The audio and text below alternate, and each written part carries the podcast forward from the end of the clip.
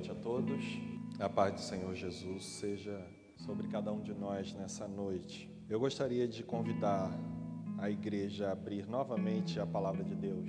Em Atos 14, nós iremos fazer novamente essa leitura do texto que a gente vai conversar nessa noite. Atos 14, do verso 8 ao verso 18. Eu quero conversar com os irmãos nessa noite sobre as estratégias missionárias são prerrogativas divinas.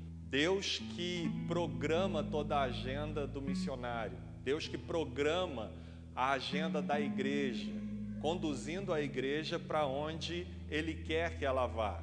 Uma prova disso é o que acontece aqui, como nós acabamos de ler. O apóstolo Paulo e Barnabé, seu companheiro de missão, chegaram a, essa, a esse lugar chamado Listra e Deus agiu por meio da vida desses irmãos de uma forma completamente diferente das vezes que eles chegaram em outras cidades para anunciar o mesmo evangelho. O evangelho que Paulo diz que é o evangelho do Deus vivo, o evangelho que fala do Deus criador, do Deus provedor, do Deus que é longânimo, do Deus que é gracioso, como nós lemos aqui.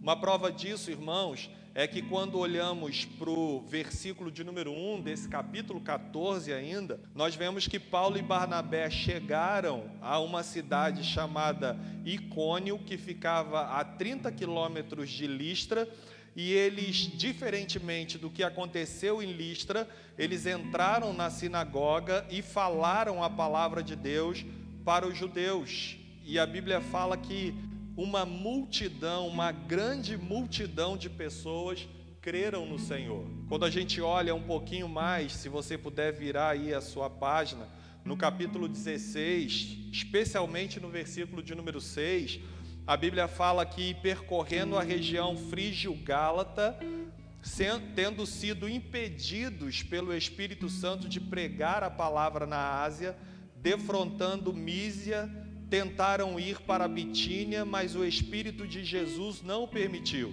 E tendo contornado Mísia, desceram a Troade. À noite sobreveio a Paulo uma visão na qual um varão macedônio estava em pé e lhe rogava, dizendo: Passa a Macedônia e ajuda-nos.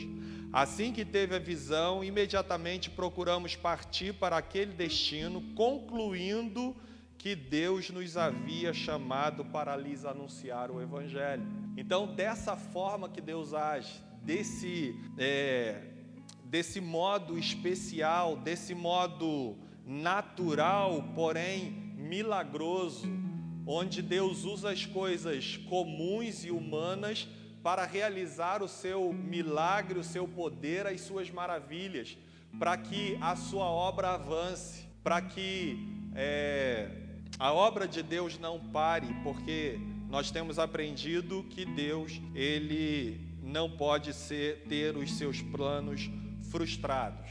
A Bíblia fala então para a gente, irmãos, nesse capítulo 14, que Paulo ele passa por essa região dessas cidades chamado Icônio, Listra e Derbe. Essas regiões, quando estudamos ah, a carta aos Gálatas, nós aprendemos que é a, a região da Galácia do Sul, que é para onde Paulo destina a sua carta aos Gálatas.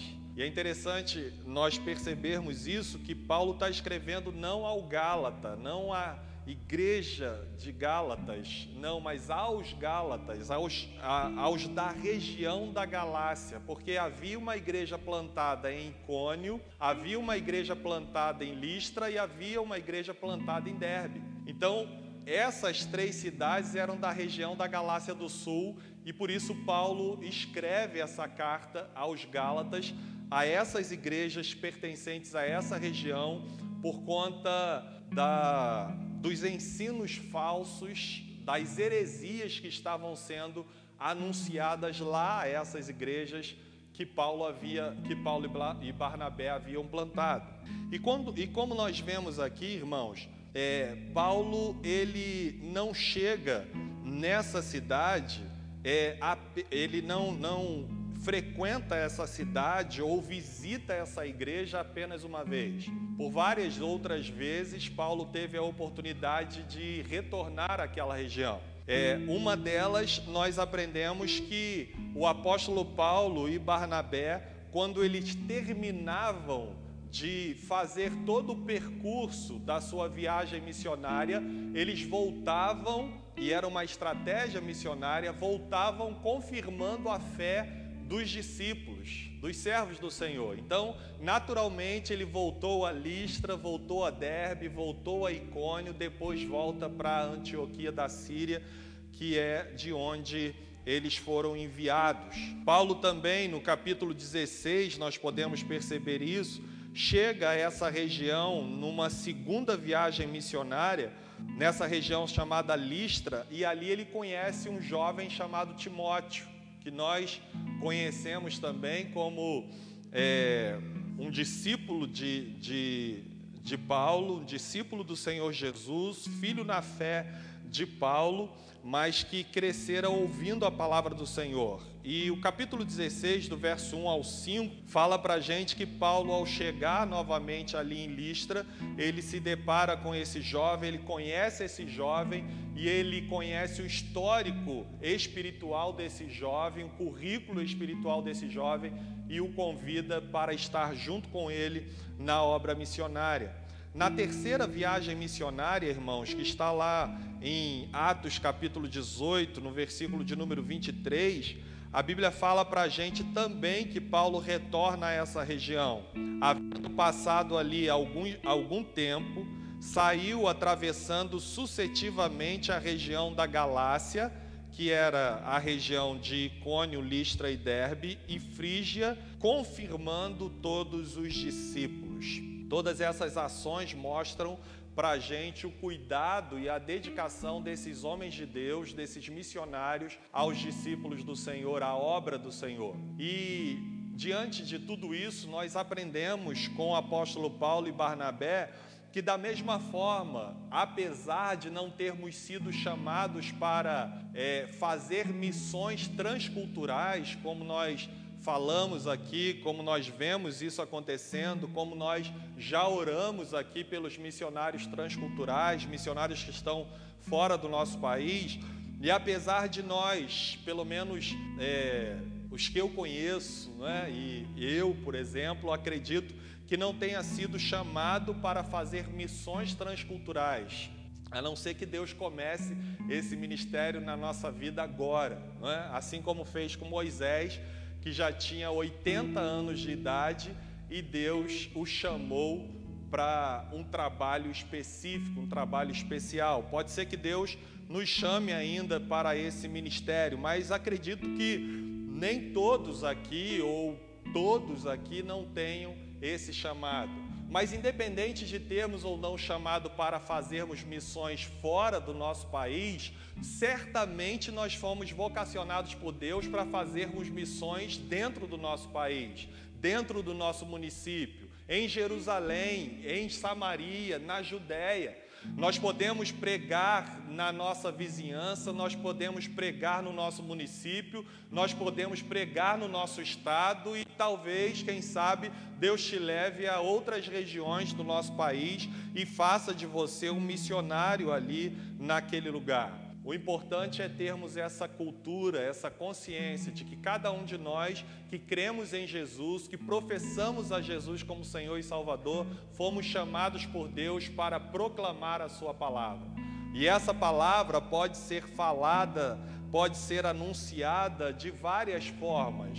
Só Deus sabe a estratégia que Ele, que, que ele é, irá usar é, quando nos colocar em algum lugar para pregar o Evangelho. Ele pode fazer com que a gente anuncie a palavra através de uma ação muito simples, muito básica, muito trivial. Como ele também pode nos usar para iniciar um trabalho de uma forma especial, como foi a forma que ele usou Paulo e Barnabé aqui em Listra, agindo para a cura de um homem. Então, nós verificamos, irmãos, nesse texto, alguns detalhes que são importantes para nós, como servos de Deus, como igreja missional, como povo de Deus separado para estar nesse mundo, para fazer conhecido Deus vivo a quem nós servimos.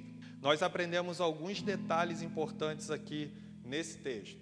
Dos versículos 8 ao 10, nós percebemos que ao chegar em Listra, Paulo é usado por Deus para a cura de um homem paralítico. Isso faz com que a gente observe aqui a reação desse homem e também o modo como Deus quis fazer para movimentar aquela cidade, para sacudir aquela cidade, de modo que elas pudessem perceber, atentar, prestar atenção naqueles dois homens de Deus que estavam ali pregando a palavra que é viva e eficaz, pregando o evangelho que salva, que transforma, que muda, que muda vidas.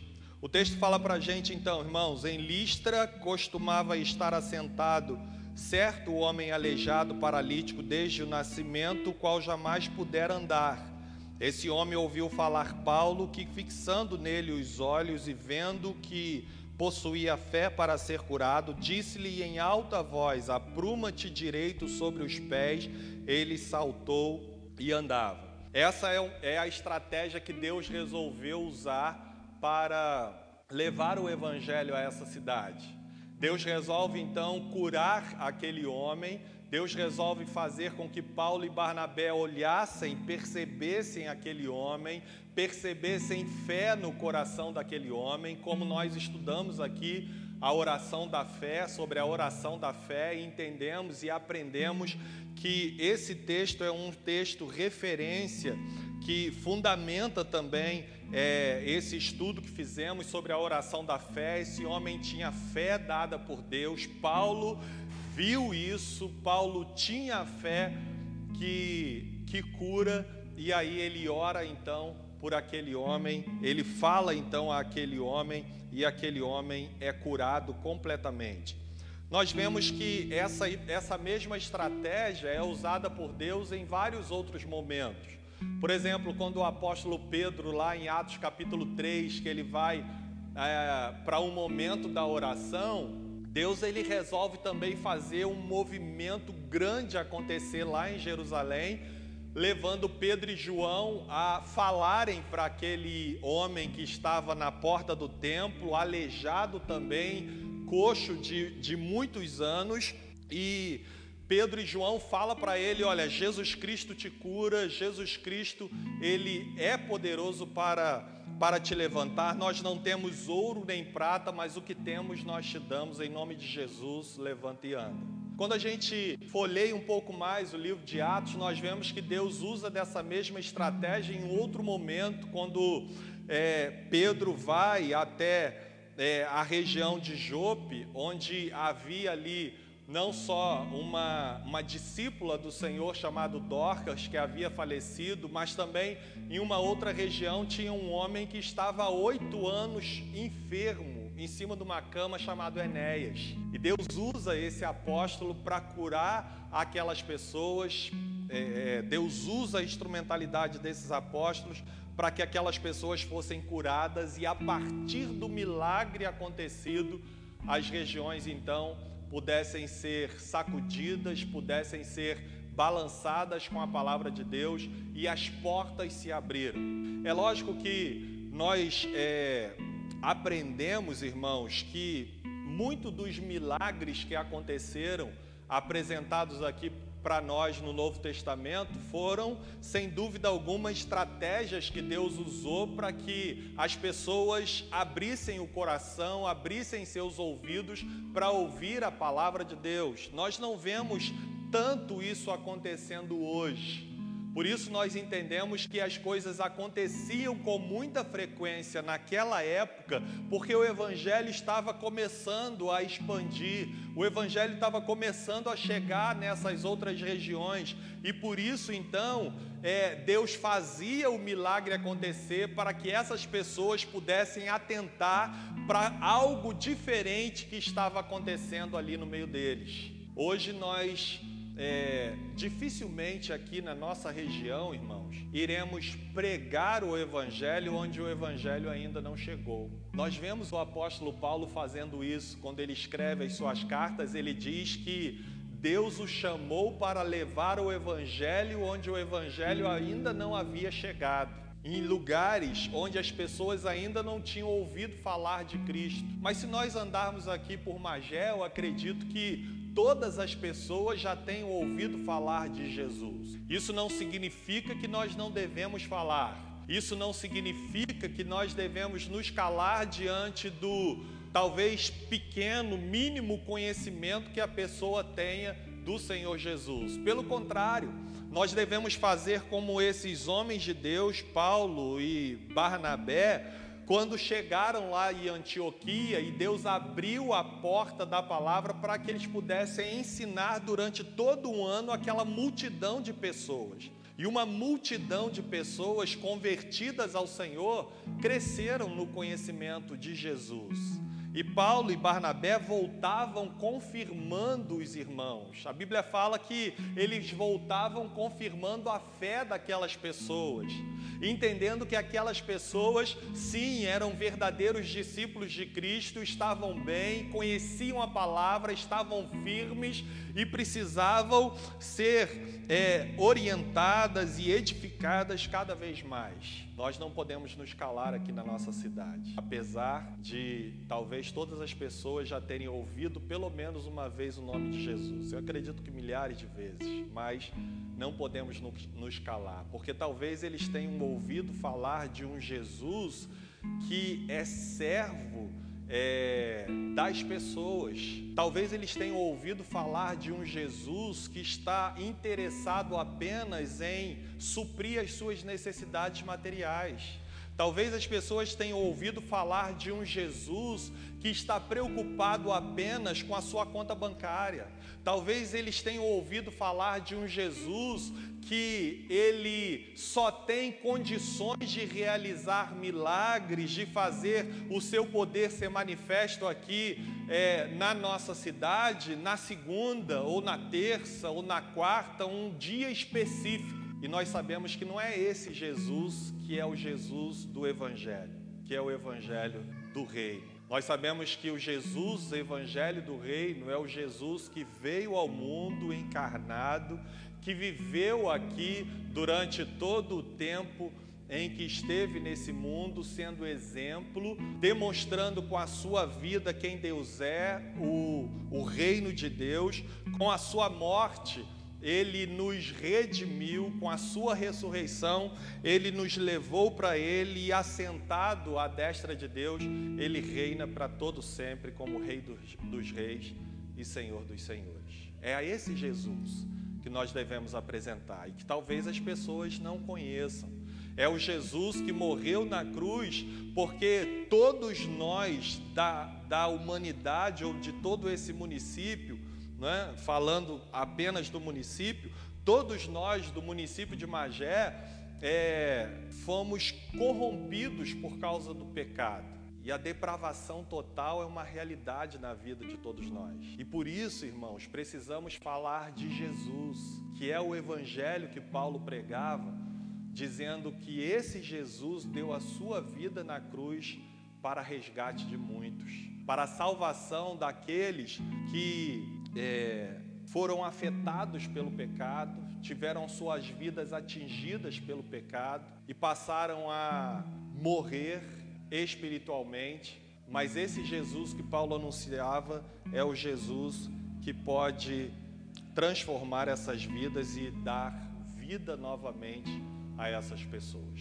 Como João mesmo no capítulo 11, verso 25 diz que Jesus falando para Maria e Marta, dizendo: "Eu sou a ressurreição e a vida. Quem crê em mim, ainda que esteja morto, viverá. O apóstolo Paulo, escrevendo aos Romanos, capítulo 3, verso 23, ele diz que todos pecaram e carecem da glória de Deus. No capítulo 6 de Romanos, verso 23, Paulo diz que o salário do pecado é a morte, mas o dom gratuito de Deus é a vida eterna em Cristo Jesus, nosso Senhor. Só em Cristo. A segunda coisa que nós percebemos aqui, irmãos, então, do versículo, dos versículos 11 ao versículo 13, é a reação da multidão em face à cura daquele paralítico, por causa daquele homem que havia sido curado. A multidão reage da seguinte forma, entendendo que aquele milagre aconteceu porque Paulo e Barnabé não eram homens, eles eram deuses. Eles eram mais do que homens, porque os homens não podiam fazer aquilo que eles fizeram. Eles não tiveram qualquer discernimento espiritual. Eles não tiveram qualquer condição de compreender exatamente o que Deus estava fazendo. Mas, irmãos, é, ainda que eles não tivessem compreendido espiritualmente o que Deus estava fazendo, eles prestaram atenção, eles passaram a ouvir os apóstolos, eles é, pararam para atentar àquilo que eles estavam falando. E a Bíblia fala para a gente, então, a partir do versículo 15, que Paulo e Barnabé, aproveitando aquela oportunidade, e certamente achando um absurdo aquilo que estava acontecendo, eles começam a falar do Evangelho, eles começam a falar do Deus vivo, que é Senhor de todas as coisas.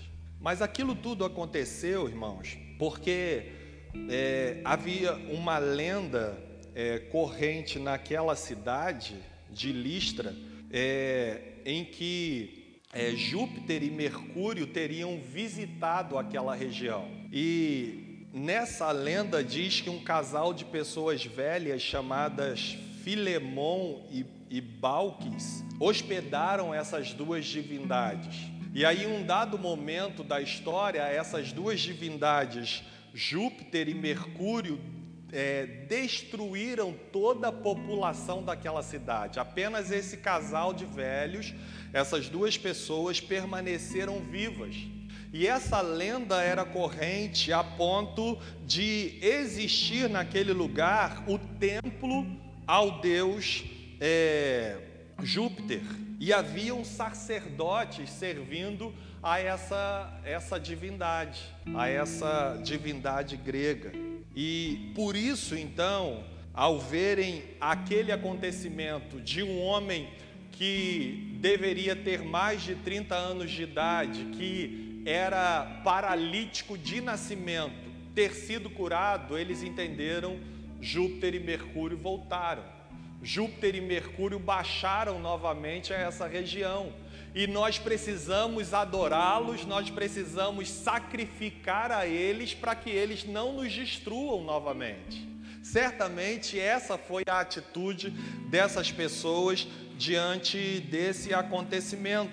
Nós aprendemos então que da mesma forma que tudo aquilo aconteceu nesse texto, nessa época, as coisas continuam acontecendo ainda hoje. Quando nós conversamos sobre aquele texto de 2 Timóteo, capítulo 4, do versículo 1 ao 5, quando Paulo escreve para Timóteo dizendo: Timóteo, haverão dias em que não suportarão a sã doutrina, será como coceira nos seus ouvidos. E nós entendemos que aquela linguagem figurada de Paulo queria dizer que as pessoas iriam se interessar pelas novidades do mercado da fé que tem surgido. E vejam se de fato não é isso que está acontecendo, irmãos. Naquela época, porque Deus usou Paulo e Barnabé para a cura daquele homem, as pessoas entenderam que eles eram deuses, começaram a idolatrá-lo, começaram a adorá-lo. E hoje nós vemos isso acontecendo constantemente. Uma prova disso é que nós temos em cada cidade um padroeiro. É? E esse padroeiro não é Jesus, esse padroeiro não é Jesus, o nosso Senhor, o Senhor dessa nação não é o Senhor Jesus considerado pelas pessoas. Nós sabemos, nós cremos que Deus é, ele reina sobre tudo, ele é Senhor sobre todas as coisas, mas nós entendemos que as pessoas têm Padre Cícero como seu padroeiro, as pessoas têm Jorge como seu padroeiro, as pessoas têm Aparecida como seus padroeiros e as pessoas têm pastores e líderes evangélicos também como seus padroeiros gurus, como pessoas que eles veneram, que eles adoram, que eles é, faltam pouco servir, dão a vida por eles. Não estou dizendo que não possa haver afinidade, que não possa haver amizade, que não possa haver uma boa relação, porque Paulo mostra isso aqui em Atos dos Apóstolos. Lucas fez questão de registrar isso para a gente quando Paulo foi lá em Efésios e ele se despediu dos presbíteros de Éfeso, a Bíblia fala que eles se abraçaram e eles se beijaram. Tamanha era a amizade, tamanho era o relacionamento que havia entre eles, de afinidade, de amor verdadeiramente fraterno. Isso não, há não, não existe pecado nenhum nisso. Mas infelizmente hoje, se não tiver na porta da igreja a foto da pessoa estampada com um chapelão grande, as pessoas não entram, as pessoas não acreditam, as pessoas não vão. Se não tiver ali na placa da denominação escrito Igreja Apostólica Fulano de Tal, as pessoas não vão, as pessoas não entram. Ontem eu fiquei sabendo, falei hoje pela manhã aqui no estudo da EBD, Fiquei sabendo ontem pelo meu concunhado que existe uma igreja evangélica lá em Teresópolis que agora o pastor ele passou a ser apóstolo e a esposa dele é apóstola e a filha dele é apóstola. Se essa mania pega aqui na igreja presbiteriana de Magé, daqui a pouco eu sou apóstolo, Vitória apóstola e André apóstola. Imagina a bagunça, o escândalo, a heresia que seria isso acontecendo, infelizmente essas coisas continuam acontecendo. E talvez aconteçam por causa da idolatria predominante, talvez aconteça por causa das lendas que perduram até agora, das tradições que permanecem é, na mente das pessoas até agora. Talvez essas coisas aconteçam por ignorância das pessoas em não conhecer o Deus vivo. Diante de tudo isso, de todas essas possibilidades, nós precisamos entender que somos servos do Senhor e devemos e podemos anunciar o Evangelho de Cristo Jesus, o nosso Senhor. É heresia, irmãos, quando os líderes são idolatrados, são adorados, são venerados, quando espiga de milho é colocada no altar para ser adorado, ou qualquer outra coisa, qualquer outro ídolo que esteja no seu coração e que tome o lugar que é exclusivamente do Senhor Jesus na sua vida e na minha vida. Isso aconteceu lá, isso tem acontecido aqui, não irá parar de acontecer, mas nós precisamos continuar combatendo essas coisas com a palavra de Deus, com o Evangelho, que é a salvação de todo aquele que crê, com o Evangelho, que é a loucura da cruz. Daí então nós percebemos do versículo 14, do versículo 15 ao versículo, versículo 14, melhor dizendo, ao versículo 18, agora a reação dos missionários à atitude da multidão. A Bíblia fala para gente que Barnabé e Saulo não caíram nessa tentação de serem adorados, venerados como o deus Júpiter ou o deus Mercúrio ou qualquer outro deus que pudesse ser chamado, pudessem ser chamados. Eles dizem para aquelas pessoas porque eles verdadeiramente conheciam o que a palavra ensina acerca do ser humano. Por isso eles dizem, ó, é, rasgando as vestes, saltaram diante da multidão. No verso 15 diz, disseram: Senhores, por que, por que fazeis isto? Nós também somos homens como vós. Somos homens como vós, carentes da graça de Deus, regozijantes porque o Senhor nos alcançou com a sua salvação.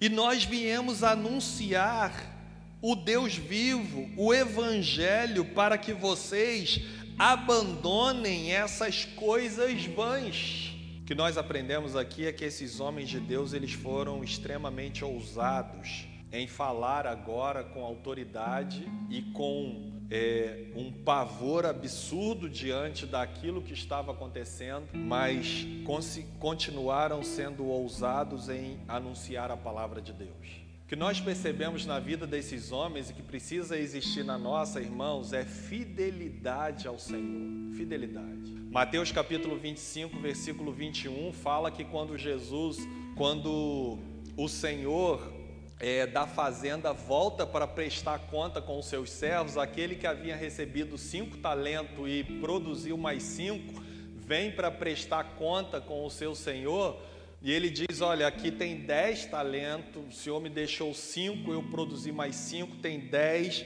E no versículo 21 do capítulo 25 de Mateus, a Bíblia fala que o Senhor diz para ele: servo muito bem, servo bom e fiel, foste fiel sobre o pouco, sobre o muito te colocarei, entra no gozo do teu Senhor.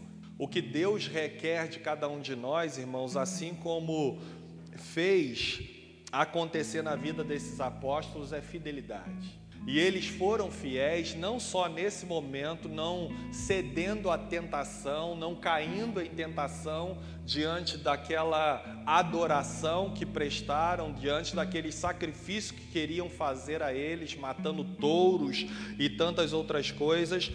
Eles não só não cederam porque sabiam que pelas escrituras eles eram homens semelhantes a eles, também pecadores e carentes da glória de Deus, mas eles permaneceram fiéis em todos os momentos da sua vida, durante todo o ministério que Deus os usou. Quando nós olhamos lá em 2 Coríntios capítulo 4, versículo 1 e 2, a Bíblia fala o seguinte: pelo que tendo este ministério, segundo a misericórdia que nos foi feita, não desfalecemos, pelo contrário, rejeitamos as coisas que por vergonhosas se ocultam, não andando com astúcia, nem adulterando a palavra de Deus.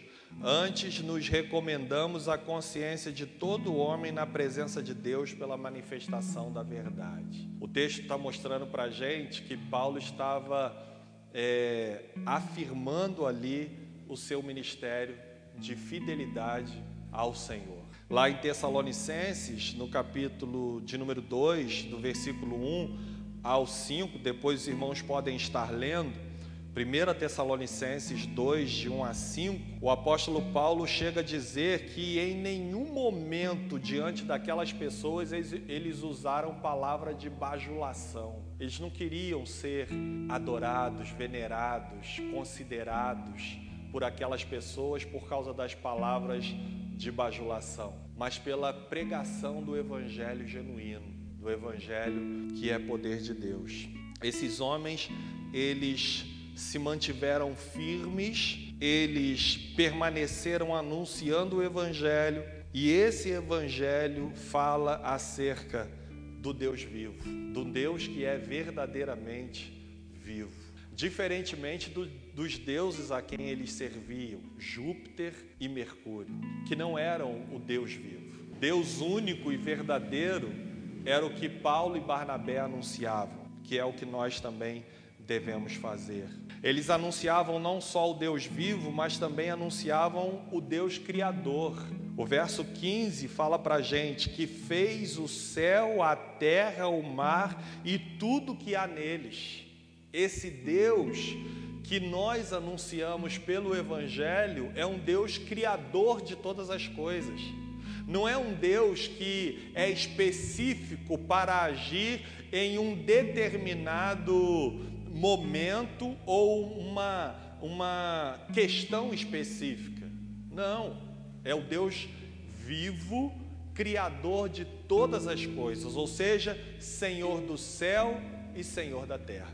Paulo estava anunciando nesse evangelho um Deus que é longânimo, um Deus que não levava em conta a ignorância daquelas pessoas, mas concedia a elas a oportunidade de se arrepender e crer no evangelho que Paulo e Barnabé anunciavam.